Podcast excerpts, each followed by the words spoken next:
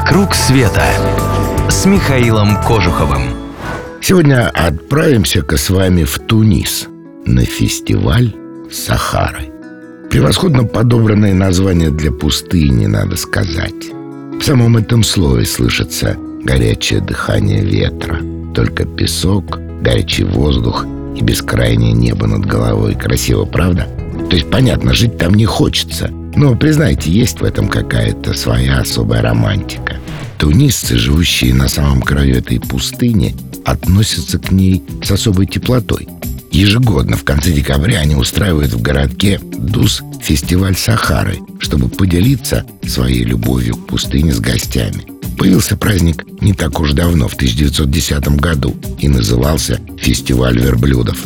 Тогда Тунис был еще французской колонией. Фестиваль устраивали колониальные власти, в первую очередь, чтобы познакомить с бытом местных жителей, французских переселенцев и путешественников. И так полюбился публике этот праздник, что и после обретения независимости Туниса в нем решили ничего особо не менять. Главная изюминка фестиваля – гонки на верблюдах. В них участвуют особые скаковые верблюды белой масти. Их называют мигари. На эти гонки их доставляют из всех стран Северной Африки, Египта, Ливии, Алжира и Марокко. Дистанция забега почти марафонская, 42 километра. Кроме того, проводятся и бега борзых собак. Местная их разновидность, порода слюги, лишь на вид тощая и жалкая. Зато на деле способна развивать неимоверную скорость.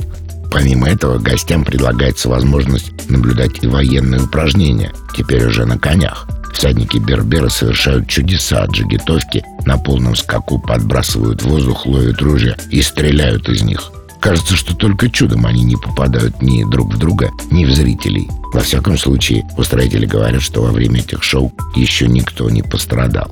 Если не считать меня, конечно.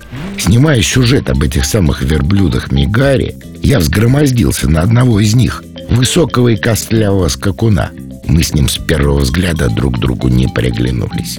Больше того, мне сразу же стало понятно, что скотина в отношении меня задумала недоброе, и что я тут же грохнусь почти с двухметровой высоты, если он прибавит шаг.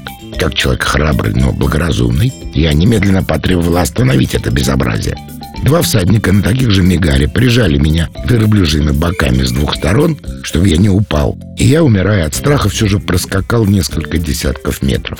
Велико же было мое удивление, когда в ловко смонтированном сюжете оказалось, что я не только проскакал всю дистанцию, но чуть ли не выиграл гонку.